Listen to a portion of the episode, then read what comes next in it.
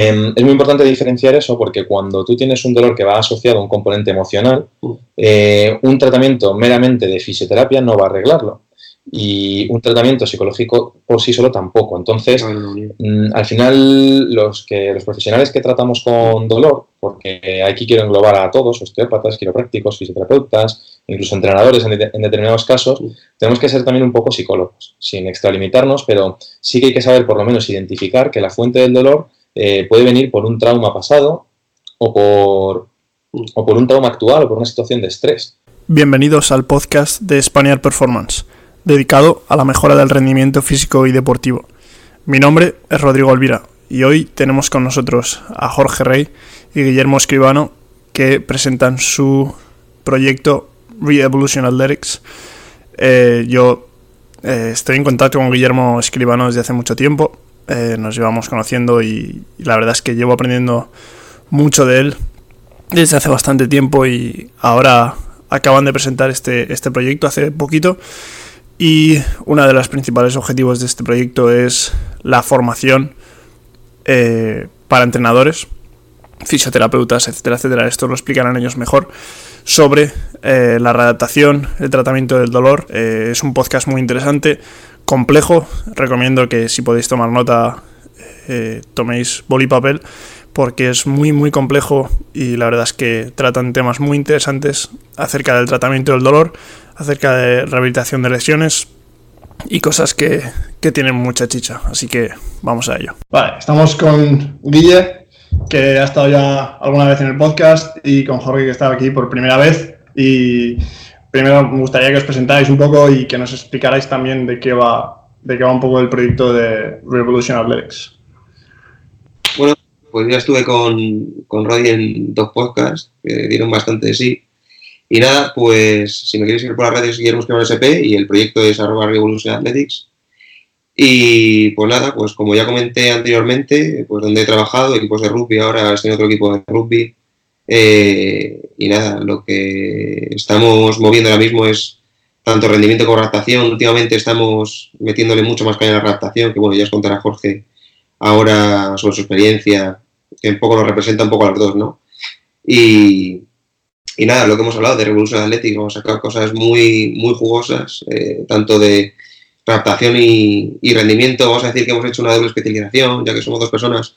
Intentamos abarcar los dos y lo que le falta uno lo mete otro, aunque estamos muy, muy, muy, muy, muy a la par en cuanto a formación, muy a la par. Y la tenemos las mismas ideas, siempre se difiere en algo, pero siempre tenemos la, lo que es la base, la tenemos muy clara y demás. Y bueno, y ahora Jorge os presenta y, y os contará más cosas sobre Revolution y sobre su experiencia. Bueno, yo soy Jorge, yo soy fisioterapeuta y soy también graduado en Ciencias de la Actividad Física y el Deporte. Entonces, durante la carrera empecé a trabajar como entrenador y estuve luego unos años después también con ello. Y el tema de la fisioterapia es que me desencantó mucho. Yo entré con una idea al grado, pero luego cuando salí vi que los tratamientos eran pues casi todo terapia manual. Eh, luego se puso de moda el ejercicio terapéutico, que al final, bajo el manto del ejercicio correctivo, lo que hacían era eh, un entrenamiento de fuerza mal programado, sin sentido, mal estructurado. Entonces, eso me, dejó con muy pocas ganas de trabajar de fisio. Entonces, estuve sobre todo con entrenamientos personales y, preparaciones físicas. Luego, sí que es verdad que mm, llevando unos años trabajados, pues a raíz de conocer a determinadas personas, entre las que está Guille, y realizar ciertos cursos, pues sí que empecé a reconectarme un poquito más con esa parte de la fisioterapia, con esa valoración, porque al fin y al cabo palpar un músculo no es valorarlo. Eh, que yo toque algo y vea que eso está tenso, solamente me dice que está tenso, pero no me dice por qué está tenso. Y eso es una cosa que se tiende a hacer mucho en fisioterapia. O mm, si a mí me viene alguien con una tendinopatía de- mm, del manguito rotador, de un supraespinoso, por ejemplo, eh, ah, vale, pues voy a tratarte el tendón y voy a hacerte estas técnicas y excéntricos y ejercicios y no sé qué. Y digo, vale, pero ¿por qué ese tendón está sufriendo ese daño? ¿Qué es lo que se mueve mal o qué es lo que no está funcionando bien para que ese tendón esté así? Entonces, a mí esa parte me faltaba. Y ahora sí que ya, a raíz de estudiar mucho más, hacer cursos y tal, pues hemos reconectado un poquillo con esa, mm, esa pieza del puzzle que nos estaba faltando y nos hemos metido muy a fondo con el tema de la valoración, ¿no? De ahí también surge eh, Revolution Athletics, el proyecto, que al fin y al cabo ha nacido de mm, la necesidad de ofrecer a- tanto a, a lo que pueden ser nuestros clientes directos como entrenadores o fisioterapeutas, ofrecerles un sistema de trabajo que funciona. Si tenemos que definirlo de una forma sencilla, sería eso, un sistema de trabajo que funciona. Todo está sistematizado y está integrando dentro de un sistema de trabajo. Entonces, cuando te viene alguien por la puerta, eh, ¿qué preguntas o qué test o qué pruebas le tienes que hacer para conocer a esa persona, ver cómo se mueve, ver cómo está alineado y demás? Luego, mm, en función de lo que le pase específicamente, pues no es lo mismo que venga con dolor o sin dolor, que quiera que sea un deportista de élite o que sea una persona que simplemente quiera hacer actividad física de forma recreativa o por salud. Pero al final, ¿qué, por qué, pasos hay que seguir a la hora de valorar y qué pasos hay que seguir a la hora de eh, entrenar o rehabilitar a esa persona? Entonces, esa es como una vertiente que tenemos mm, y la otra vertiente va enfocada a los profesionales. Nosotros no hacemos distinción de fisioterapeutas, entrenadores, regulación ni nada. Para eso ya hay una legalidad que se encarga de decir quién puede trabajar o no. Nosotros lo que nos interesa es que la gente aprenda a trabajar. Mm. Entonces, mm, si eres fisio, te vas a beneficiar mucho de la parte de eh, ejercicio correctivo, entrenamiento e incluso de valoración. Incluso de valoración. Mm. Y si eres entrenador, también te vamos a enseñar determinadas técnicas que mm. no son invasivas para, para, que tú puedas utilizar contigo mismo, con tus clientes eh, o con quien decidas, ¿no? Entonces, al final, eh, la parte enfocada a la formación va enfocada a eso, a darle a un profesional un sistema de trabajo y que tú salgas de un curso y que tú al día siguiente digas, vale, pues tengo este sistema de trabajo que ya puedo empezar a aplicar con, mis clientes o con mis pacientes.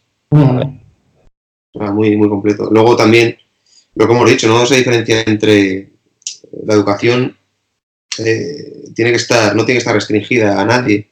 Eh, podemos poner, yo por ejemplo, puedo palpar un músculo.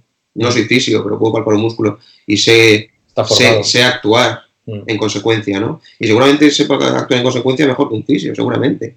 ¿Mm? Lo que pasa es que yo mi límite lo tengo en técnicas invasivas. Yo no voy a hacer técnicas invasivas. Para nada.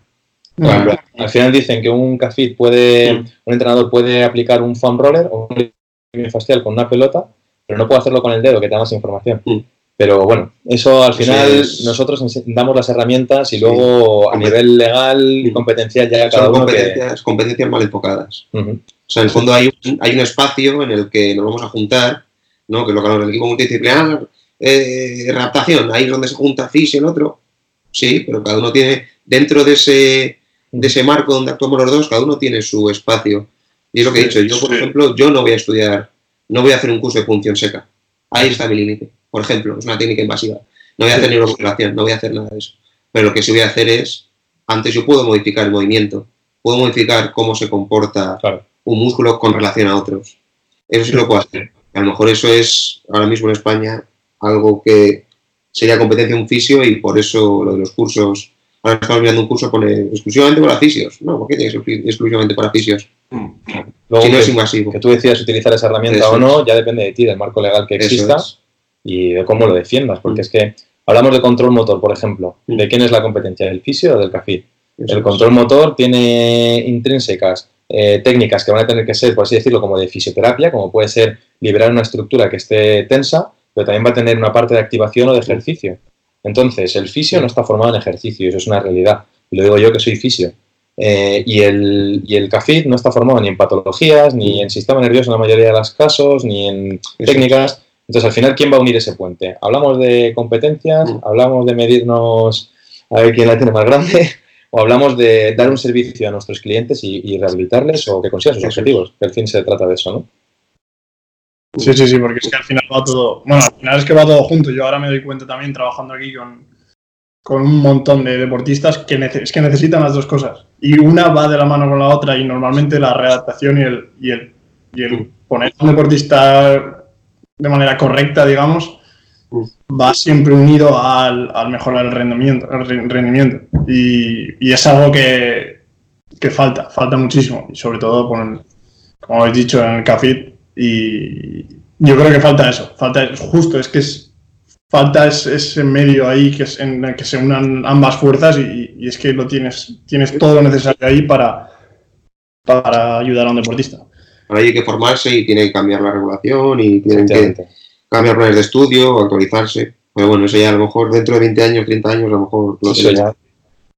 A lo mejor en 20, 30 años tenemos lo que deberíamos estar haciendo ahora.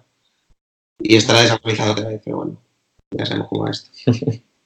Eh, bueno, el primer tema que quería hablar un poco y que quería preguntaros es, eh, eh, tenéis varios posts, creo que tenéis un par que he visto yo en Instagram y habláis un poco de, de la solución del dolor, del tratamiento del dolor. En, uno de los casos en el que yo puse como ejemplo y que, que compartí en Instagram era dolor de una, de una de las vuestras deportistas que tenía dolor en la zona lumbar, en la cresta ilíaca, y explicabais un poco cómo, cuál era el proceso que seguisteis un poco tanto para identificar el dolor como para, digamos, poco a poco eliminarlo o, deshacerse de él. Sí, eh, ese caso... Diferentes tipos de dolor. Sí, bueno, si hablamos de dolor, eh, tenemos que entender que hay diferentes tipos de dolor, que tenemos dolor neuropático, que tenemos dolor isquémico, que tenemos dolor mecánico, tenemos dolor inflamatorio. Em, luego hay una parte del dolor está también muy asociada al componente emocional y trastornos del sistema límbico nos pueden generar dolor, ¿vale? Em, es muy importante diferenciar eso porque cuando tú tienes un dolor que va asociado a un componente emocional, mm. eh, un tratamiento meramente de fisioterapia no va a arreglarlo y un tratamiento psicológico por sí solo tampoco. Entonces, mm, al final, los, que, los profesionales que tratamos con dolor, porque aquí quiero englobar a todos, osteópatas, quiroprácticos, fisioterapeutas, incluso entrenadores en, determinados casos, tenemos que ser también un poco psicólogos, sin extralimitarnos, pero sí que hay que saber por lo menos identificar que la fuente del dolor eh, puede venir por un trauma pasado o por, o por un trauma actual o por una situación de estrés. El estrés muchas veces produce un montón de patología de diafragma y el diafragma luego influye en todo, absolutamente todo. Entonces, eso hay que saber identificarlo. Y si a mí me viene una persona con estrés a consulta, yo lo primero que le miro, bueno, lo primero quizá no, pero una de las cosas que miro sí o sí es el diafragma. ¿Vale? Luego, dentro de este caso concreto que, nos has preguntado, esta chica es corredora, es atleta de élite, y, y, tenía un dolor muy fuerte pues, por la zona de la cresta ilíaca. Nosotros estuvimos valorando y lo que encontramos es que la parte del multífido de la zona sacra, la zona sacroiliaca, la zona sacra principalmente, estaba inhibida por completo y el erector espinal estaba facilitado. ¿Vale? Y tenía dos relaciones diferentes. Si mal no recuerdo, tenía en uno de los lados, eh, era una relación entre recto abdominal mm. y multífido, o erector, ahora mismo no recuerdo bien, y el otro era erector contra multífido. ¿Vale? Todo eso lo encontramos valorando. Entonces, eh, en este caso, como es un tema del sistema nervioso, es un problema de software, por así decirlo, eh, la solución es muy simple. Tú reprogramas ese software, por así decirlo, eh, liberando el músculo que está trabajando de más y activando el músculo que está trabajando de menos. Y, ya está, luego se, le deja unos ejercicios a esa persona para que ella vaya haciendo durante los siguientes días. También lo que utilizamos es un, protocolo de medición de la fatiga para ver cuántas repeticiones tiene que hacer de ese ejercicio. Yo le mando 3 por 10 repeticiones eh, así como así. Le digo, hoy tienes que hacer una repetición y tú deberías hacer una repetición, un isométrico de dos segundos y ya está. Y a lo mejor pasado mañana tienes que hacer tres, pero hoy es una. Lo que buscas es una conexión neural, no es aumentar la capacidad de trabajo. Luego ya la capacidad de trabajo la aumentarás con otras cosas. Por ejemplo, luego en el vídeo también eh, utilizamos técnicas de DNS para la mejora del core. Eh, tenemos 500.000 cosas. Lo que ha dicho principalmente Jorge es que existe una conexión neural, ¿no? No, no, aumentar la capacidad de trabajo del músculo. Eso ya será después eh, mediante otros, otros métodos, pero lo principal es eso. Y lo que hemos hablado de fisio, no fisio, cómo tratarlo, ahí lo que estás tratando es una corrección de, una corrección de software, no es del movimiento, de, de, los engramas motores. O sea, lo que haces es ah. que se mueva, que una articulación se mueva y el músculo se active en el tiempo justo. O sea, eso, es lo que vas a centrar. Y lo que hemos dicho, no estamos tratando un output, que es lo, que normalmente se trata. Tú tienes un, un problema, tocas y dices, uy, hipertónico, a tratar, ¿no?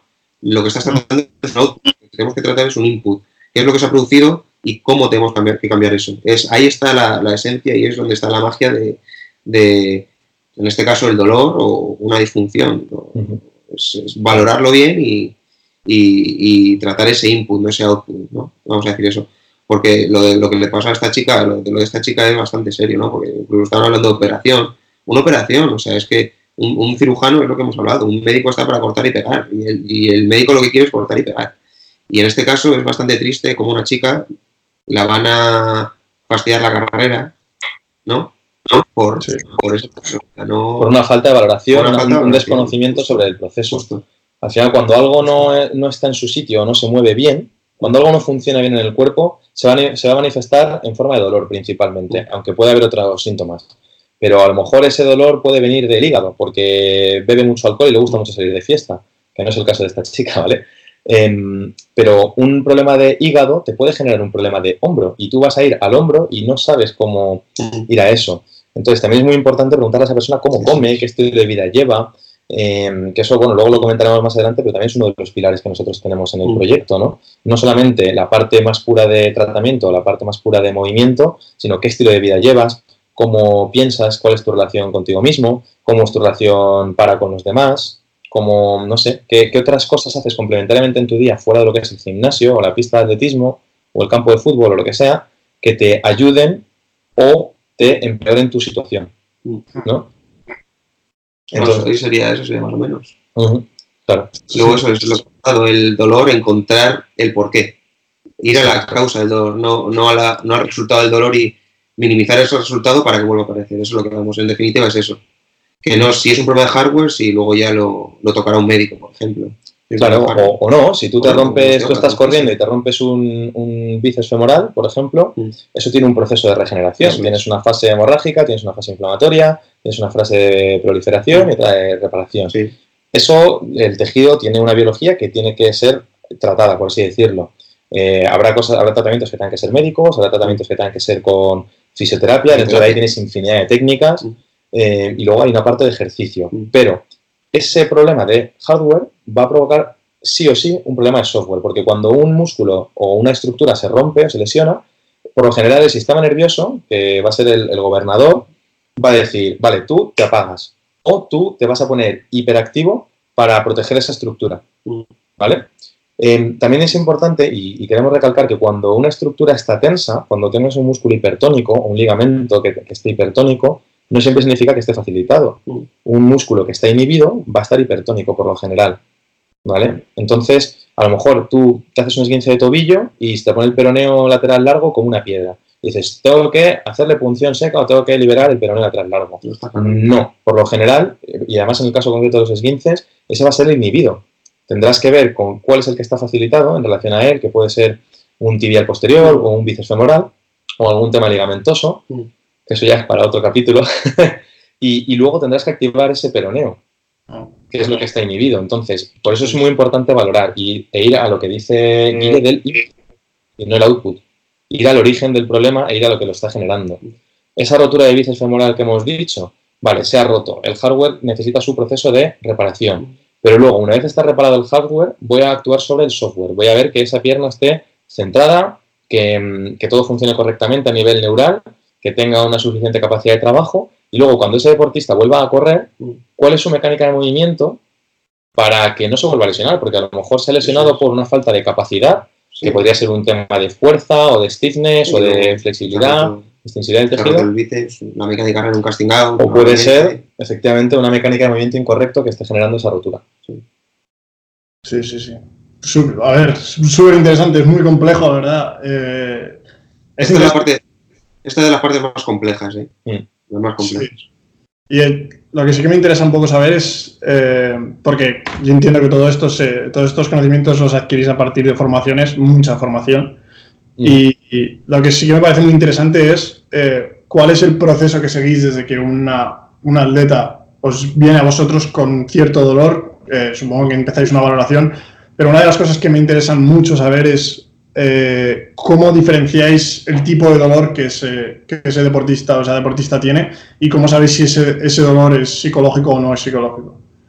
Claro, luego eso, tú le traes que realizar una buena anamnesis, eh, ver qué los produce. Los temas emocionales normalmente van a salir por sí solos. ¿eh? Jorge última, hace poco trató a un chico, ¿no? Ahora luego os pone el, el caso, os expone el caso él, y, a partir de ahí terminas. Puede ser, imagínate, una flexión de, una flexión de hombro se le irradia hacia los dedos. Pues, eh, nervio, nervio, medio, nervio radial, mediano, eh, da igual. O sea, eso luego ya lo vas a determinar según cómo se manifieste ese movimiento y cómo se manifieste ese dolor. Pero eso es una buena valoración. Pero sobre todo eso. Eh, luego cada, tipo de dolor tiene también como su manifestación, por así decirlo, ¿no? Entonces, un dolor que aparece al movimiento, es decir, me duele por detrás de la rodilla cada vez que la flexiono y además me duele entre los 0 y los 30 grados de flexión. Es un dolor mecánico, no me duele en ningún momento más que cuando realizo el gesto. Es un dolor mecánico, entonces tú ahí ya te pones a pensar que es una estructura, por ejemplo, que puede estar pinzada o que no hay un buen alineamiento o bueno, hay una serie de, ítems dentro del razonamiento que te puede llevar a... Que está produciendo ese descentramiento. Exacto lo que ha dicho Guille, tengo un hormigueo por las manos o un dolor así como eléctrico, como de quemazón, punzante, eso apunta más a un nervio. Mm. Una sensación como de que se te duerme, se te queda así como, ¿cómo se dice? Como, como acartonada la mano, eso puede ser isquémico o puede ser neural, que normalmente vienen muy juntos. Entonces, esas indicaciones sobre qué dolor es, junto a pruebas complementarias, por ejemplo, en este caso, si sospechamos de un dolor neuropático, pues haríamos una prueba de provocación neural. ¿vale? Entonces tú le puedes poner, la, llevas, conociendo la anatomía del nervio, lo puedes llevar a una posición de, estiramiento o de carga tensil, que se llama, y ver si se reproducen los síntomas o no. Si se acentúan los síntomas, pues entonces sí. Mm. Luego, ¿a dónde vamos? Que es muy en la línea de lo que estaba diciendo Guilla ahora mismo. Tú puedes tener un dolor neuropático y la gente se pone a hacer eh, como locos neurodinamia, sí. ¿vale? Mm, pero realmente, mm. antes de hacer neurodinamia, Tú tienes que ver por qué ese nervio se está comprimiendo. ¿Dónde se origina? ¿Qué zona? Ver las estructuras que afectan a ese nervio y valorar esas estructuras. Claro, exacto. Sí, sí, sí. Sí, es, a ver, es muy interesante, una vez más, súper, súper complejo, pero es, creo que es una cosa que falta y una de las cosas que estábamos mirando el otro día era la pirámide de rendimiento y veíamos, bueno, veo en la base de la pirámide en muchos casos ponen, ponen la movilidad eh, y creo que falta. Claro. Falta Una, una, escala más abajo. Podemos hacer ocho escalones. Ocho escalones. Exacto. Eso, eh, a lo que hemos dicho, antes de la movilidad hay muchas cosas en la movilidad. Antes de la movilidad. Tú no puedes meter movilidad así porque sí. Y luego otra cosa súper interesante de la que habéis hablado es el estilo de vida, que creo que es algo de lo que nos olvidamos. En cuanto un deportista entra a un gimnasio, nos olvidamos completamente de eso y, y es una cosa que eh, realizando test de bienestar, sobre todo aquí con deportistas, con tanta gente que tenemos, tenemos un, volumen muy grande de, deportistas, nos damos cuenta de que influye, influye una cantidad, vamos, es espectacular lo que influye el estilo de vida, la alimentación, las relaciones que tienen. Solo cambiando la alimentación consigues cosas. Es que es, exacto, es espectacular. Y, uno de los casos que, que, teníamos aquí es una chica que tenía, tenía bastantes problemas personales antes de venir aquí. Una vez eh, entró aquí, una de las cosas que yo hago es reunirme con ellas eh, individualmente y hablar, que me cuenten un poco su vida y, esto salió. Y era la primera vez de la que ella hablaba esto. Y una de las cosas es que ella estaba en un peso que era, era bastante elevado. Una semana después de haber hablado de esto y de que las cosas se hubieran solucionado un poco, bajó casi, eh, bajó casi 100 10 libras, que una increíble retención de líquidos, dolores de cadera se le fueron, dolores de tobillos y fue es simplemente esa pequeña conversación y creo que es algo que nos falta a, bueno, yo diría a la mayoría de entrenadores que es algo que falta. Eso es... Persona. Es una parte del servicio, conocer a la persona. Eso es. Una parte del servicio que a lo mejor la gente no está dispuesto a, no sé si hacer, y, pero pagar. Seguro que no. Tú pagas a un psicólogo a contarle su vida, pero a tu entrenador, ¿por qué no? A tu fisioterapeuta, ¿por qué no? Claro que sí. Claro. Claro que sí. También hay que tener esas herramientas, que muchas veces carecemos de ellas. Pero al final, eh, un entrenador o un fisio o un profesional de la salud, del ejercicio, tiene que mm, tener esa parte también cubierta él mismo mm. o ella misma antes de poder dársela a, su cliente. O sea, yo tengo que ir con mi vaso lleno. Eso es. Mm, o con mi copa llena antes de intentar llenarla de otra persona. Entonces, yo para empezar tengo que estar a gusto conmigo mismo, tengo que tener una vida feliz y tengo que estar mm, librado de mucho ego, que eso luego también la valoración influye bastante. Mm. El no querer encontrar, o sea, el no encontrar lo que yo quiero encontrar, sino lo que el paciente tiene, mm. que eso muchas veces nos pasa. Eh, tengo una postura de hombros adelantada. Vale, eso es el pectoral menor. O no. O no. O no es el pectoral menor, a lo mejor es otra cosa. Entonces, al final no es lo que yo quiero encontrar, es lo que ocurre. Y para eso tienes que ir muy limpio mentalmente y ver qué te encuentras. Y eso en todos los sentidos, tanto en el aspecto psicológico como en el aspecto em, mecánico o del movimiento. Nadie conoce mejor su cuerpo que uno mismo. es igual a mi paciente. A mi paciente yo no tengo que... Me tengo que fiar de mi cliente, no de mi, de mi, me tendré que fiar de mi instinto en ciertas cosas para saber por dónde tirar, pero me tengo que fiar de las sensaciones de mi, de mi cliente y de su experiencia personal, de su, tengo que fiarme de él.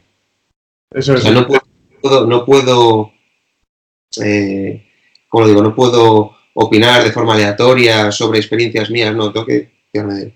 Sí. Eso es una cosa. Bueno, además, creo que he subido una historia hace probablemente media hora en la que hablaba un poco de esto, porque una de las cosas que, inten- que intento hacer ahora con los, con los dos equipos de básquet es. eh, tienen una, ellos les he dado una base de datos de ejercicios y luego eh, a la hora de realizar ejercicios de prehabilitación, yo los conozco desde hace un mes solo, no sé realmente todos los problemas que tienen, sobre todo porque tengo que trabajar con 40 personas a la vez. Entonces, una de las cosas que he intentado aplicar es que ellos eligen sus ejercicios de prehabilitación según los ejercicios que ellos han realizado en el pasado, o si necesitan nuevos ejercicios, eh, intentamos ver eh, cuáles son los ejercicios que más les ayudan, y ellas y ellos son los que utilizan esos ejercicios que les han, que les han servido en el pasado o por experiencias pasadas han, han utilizado. Eh, es, un, es un poco, falta mucho que indagar ahí, Por ejemplo, sé, con lo, lo que te dije, yo con el trabajo del equipo de rugby es muy complejo. Yo no puedo trabajar yo solo con esa cantidad de personas. O sea, Imposible. eh, vamos a pensar que el Real Madrid, por poner un caso así, el más conocido, tiene cuánto, no sé cuántos tiene la primera plantilla, 30 jugadores, vamos a poner 30 jugadores, pero tiene 5 tíos que se ocupan de 6 cada uno. Y entonces eh, se puede trabajar de forma más eficaz y mucho más eficiente, claro, pero es lo que hay. Pero bueno, eh, lo, que, lo que hemos dicho, eh, haciendo lo normal, salvas al 60% de la gente, así que eso que te llevas. Vas con eso, eso es. Luego ya, si quieres más, hay que hilar más. Luego ya, si quieres más, pues que paguen más. ya está. Bueno, siguiendo con lo del dolor un poco, eh, esto simplemente viene dado por una- uno de los posts que hizo Michael Boyle hace bastante poco, que él hablaba un poco de que estaba, quizá lo saco un poco de contexto, eh, pero hablaba un poco de que eh, su opinión era que el dolor eh, relacionado con el, con el DOMS no debía ser, o los deportistas no debían tener este tipo de, sensaciones, este tipo de dolores. Eh, ¿cuál, es, ¿Cuál es vuestra opinión sobre esto? ¿Sí?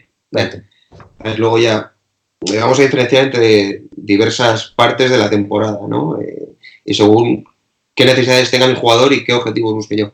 Eh, lo que hablamos la otra vez, el desarrollo atlético de un deportista yo no lo puedo crear en un año. Lo tengo que crear en mucho más tiempo. Vamos a poner un mínimo de cuatro años. Y voy a ver las necesidades. Mi, deportista tiene una falta, eh, vamos a hablar de cantidad, calidad de músculo. Tengo que trabajar de una forma que tiene una falta de capacidad de trabajo, busco otra cosa. Que tiene déficit de fuerza, de static strength o de explosive strength, hago otra cosa. Pero en pretemporada, lo que pasa en pretemporada va a marcar mucho, porque hemos visto que la mayoría de las lesiones se producen al principio de temporada, por una mala planificación de la pretemporada, que vuelvo a lo mismo. eh, hablamos de DOMS, vamos a hablar de daño muscular, mal entendido. Eh, a la pretemporada lo podemos salvar, sí se puede salvar, pero en temporada no sé, no sé lo que puso Boyle en el, en el post, pero en temporada es inadmisible que alguien, que alguien tenga, por ejemplo, de 1 al 10 en los test de bienestar de, de DOMS, tenga un 7. Es Claro. o sea, no se puede entender, a no ser que haya pasado de forma externa otro acontecimiento, ¿no? O sea, no es... Sí, o un día a lo mejor, porque bueno, se te ha ido un poco de las manos, vale, pero al final a ti lo que te interesa, sobre todo en temporada, es que si tú eres corredor, tú tienes que correr rápido. Y si la, la sesión de fuerza tiene que ir orientada a que tú corras rápido, si luego no puedes correr rápido porque estás reventado de las agujetas que tienes, eh, no tiene sentido. Al final estás haciendo un trabajo de bodybuilding que no, tiene, no se corresponde con el trabajo atlético que tú tienes que hacer. Eso es. Pero claro, en pretemporada a veces, pues bueno, pues sí, o Sí. metes alguna sobrecarga excéntrica o una Sí. sesión de plíos, a lo mejor sí que te puede dejar un poco de, Sí. de agujetas, Justo. pero si te deja algo, tiene que ser algo muy leve y que te dé esa información de que estás rozando el límite es. de, de la tolerancia a la fatiga es. de esa persona. En el fondo, si trabajamos, por ejemplo, no sé, trabajas con el ratio agudo crónico, Sí. Eso es. Eh, al principio de temporada, como he dicho, el desarrollo atlético, si lo hago en el tercer año, ya sé más o menos dónde está el límite de mi jugador. Si le conozco de primeras, no sé cuál es el límite y a través del RP que me dé, a través de las duraciones, ejercicios, tipo de planificación que llamamos, tipo de programación, sí voy a conocer a mi deportista y voy a saber dónde está su límite. Y voy a trabajar un poquito, vamos a poner entre comillas porque no podemos actuar sobre tanta gente, eh, sé cómo va a tener que trabajar. Y a partir de ello, en pretemporada, al moldarme a él, intentar conocerle y en temporada hacer el mejor trabajo que yo pueda ofrecer a mi deportista. Como hemos dicho, eh, ya mencionando como lo ha sacado de Boyle, Boyle dice claramente, dice, el mejor deportista es el que no se lesiona. Tu objetivo primero es que no se lesione. Vamos a poner también como FMS tu mejor. No le hagas daño a tu deportista. Y a partir de ahí a trabajar. Pero lo que dice eso, lo que dice Boyle de, de las DOMs, También es inadmisible en temporada. también es muy importante, y nosotros creemos mucho en ello, en, darle autonomía al deportista o al cliente o al paciente. Porque al final, eh, quien va a estar dentro, mira, hace, hace unas horas me escribía un chico al que llevo los entrenamientos, me dice, oye, ¿a qué velocidad tengo que ir en las series? Y digo, a la máxima que puedas, pero que te permita aguantar el entrenamiento. Ya, pero ¿eso cuánto es? Bueno, tú sabrás. Mm. Búscate la vida, tío. Que, o sea, pero no en el sentido de yo soy un vago, búscate toda la vida. Si eso es muy fácil. Metes en, haces un test, lo metes en un Excel y te salen los ritmos. Pero al final tú tienes que dar autonomía, tú tienes que hacer que esa persona, que ese deportista, Sí. eh, se conozca, que conozca su cuerpo, que sepa interpretar las señales que le manda, eh, que también tenga cierta capacidad de decisión sobre sus propios procesos de entrenamiento. Entonces, si tú vas a a un trabajo de sala en el gimnasio y quieres hacer una sesión de tirones, pues le puedes plantear unas cuantas alternativas a tu cliente y decirle, venga, entre estas alternativas, elige qué ejercicio hoy te apetece hacer. ¿Vale? Y eso al final le está haciendo, primero, a nivel motivacional es mucho más potente porque él está siendo parte de ese proceso. Segundo, el aprendizaje se va a ver facilitado también en ese sentido. Y tercero, joder, mm, le estás dando, pues eso, un- un- una participación que de otra forma no tendría. Y aquí copio a Álvaro Merino con esto, y es que el mejor liderazgo es invisible. O sea, el, el mayor exponente del, lider- del liderazgo es cuando no somos necesarios como líderes. Eso es. Sí, sí, sí, exacto. Es que la capacidad de, de- de generar esa, esa necesidad en los deportistas, que ellos mismos experimenten con lo que están.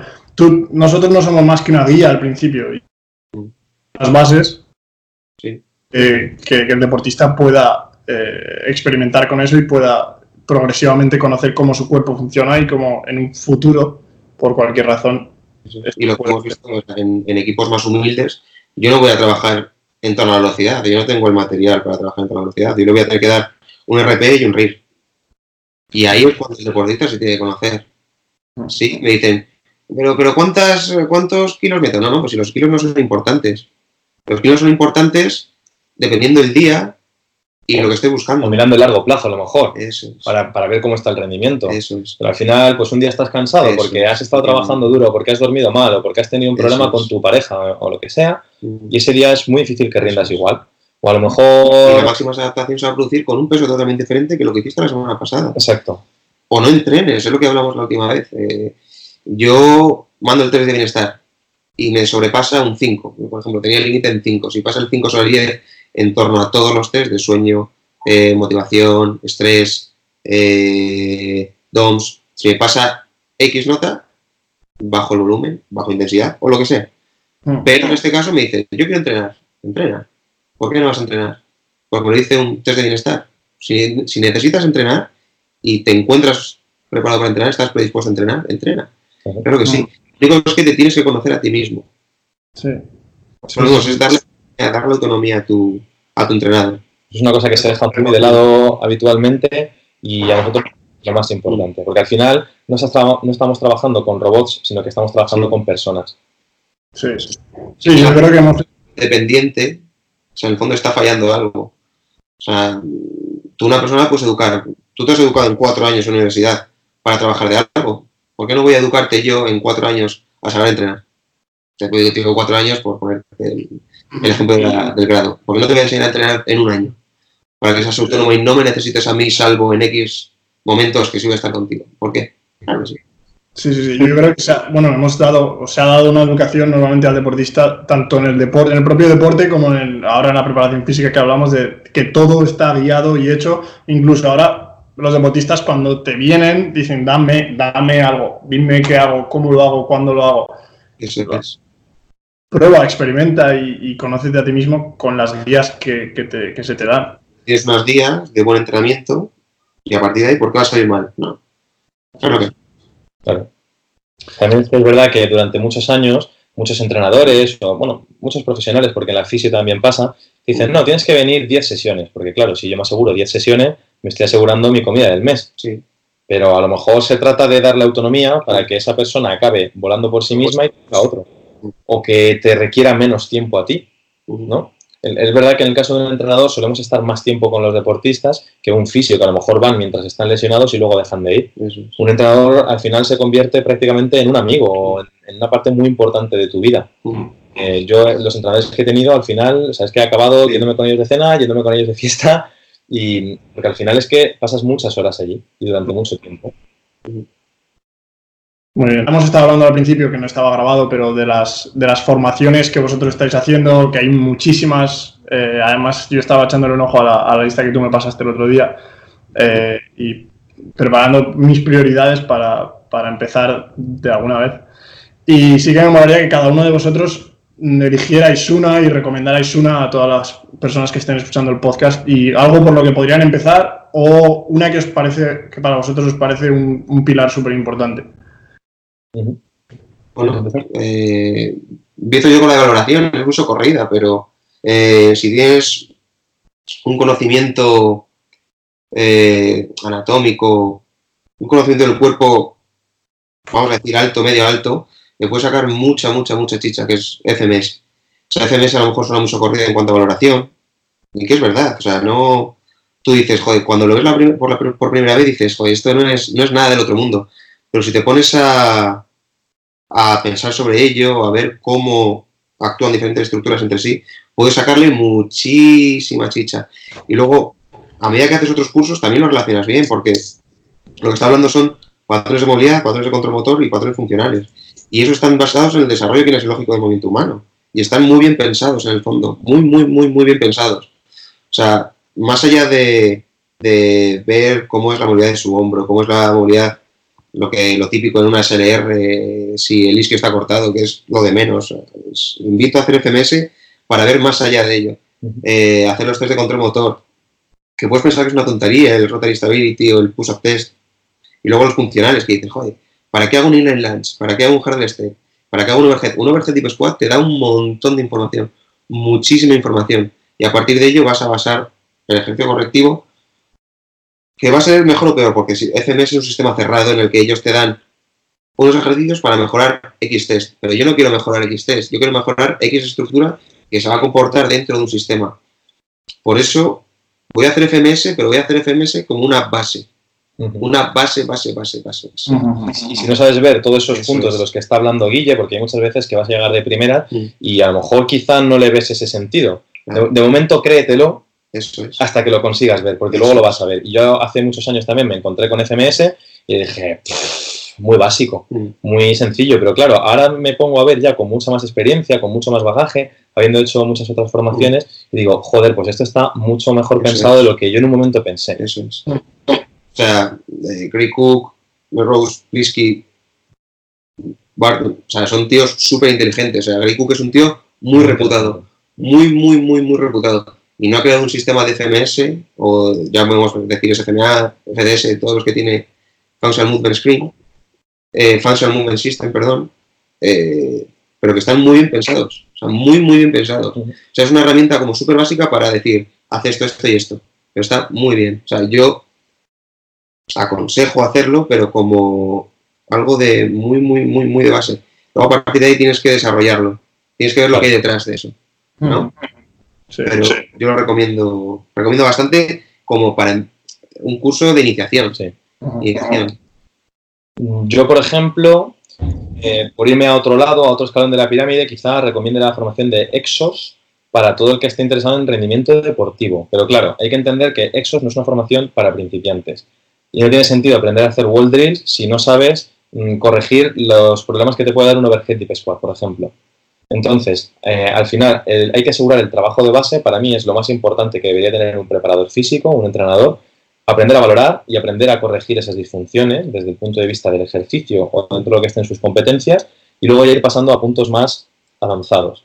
Exos tiene la, certificación online esta del Performance Specialist, que está muy bien, es muy genérica, no entra en profundidad en nada, pero bueno, sí que es verdad que te da una visión bastante global de lo que puede ser una preparación física. Si tú luego vas cogiendo otras formaciones que te van metiendo en esos puntos específicamente, entonces es una, es una formación que te va a dar mucho. ¿Vale? Y luego, a ver, ahora nosotros vamos a sacar una serie de formaciones englobadas dentro de una certificación en la que, como comentábamos al principio, intentamos dar eso, intentamos dar eh, un sistema de trabajo que tú puedas utilizar y que si tú sigues una serie de pasos que nosotros te decimos, te va a funcionar. Em, obviamente tenemos varios niveles porque no te puedes enseñar en un fin de semana mm, una cosa, un proceso de años, pero ahora, por ejemplo, la primera que vamos a sacar, que corresponde con esta base de la pirámide, es un curso de Assessment and Correctives, va a ser valoración y ejercicio correctivo. ¿Cómo valorar a una persona? cómo integrar esa valoración dentro de un sistema de trabajo y cómo aplicar el ejercicio correctivo para que luego esa, eh, para corregir esas disfunciones que tú has visto en la valoración. Esa será la primera. Luego tenemos más pensadas, vamos a sacar cosas de, lo que hemos dicho antes, técnicas no invasivas, em, temas de performance, de cómo planificar, periodizar, entrenamiento de fuerza, em, cómo diseñar las sesiones, cómo desarrollar sistemas energéticos, las habilidades de movimiento. O sea, eso todo está estructurado, pero la forma en la que nosotros lo queremos dar es primero lo primero, que es la base y que es la valoración y la corrección del movimiento. O sea, un, movimiento, no por decir, no decir a grosso modo, sino verlo de una forma global y luego a partir de ahí de forma un poquito más selectiva. no va a ser, no va a ser, obviamente, o sea, no va a ser una valoración como la que hacemos nosotros cuando trabajamos, porque es imposible que nosotros te la demos cuando hemos hecho los cuantos cursos y es imposible dártelo y, no es una herramienta, para decir que no es una herramienta nuestra, ¿no? Por eso vamos a detectar disfunciones en el movimiento global, a partir de ahí ir más selectivamente a detectar disfunciones dentro de la estructura y cómo se comporta con el resto, qué es lo que está causando X dolor, qué es lo que está causando, y luego a partir de ahí nos quedamos en un punto y a partir de ahí derivamos, porque no somos, eh, eh, no, somos competentes para trabajar más allá de ese punto, ¿no? O sea, en un, en un punto tienes que cortar la formación. Luego, en, futuros niveles, en un nivel 2, que tenemos ya también bastante estructurado, ahí sí que vamos a ver cosas más específicas, más casos como los que hemos comentado antes, de hilando fino y demás. Pero vamos, de momento, con una mm, formación nivel 1 vas a tener unas, unas herramientas que te permita trabajar con el 80-90% de la gente que te venga, siguiendo unos pasos y, corrigiendo esas disfunciones.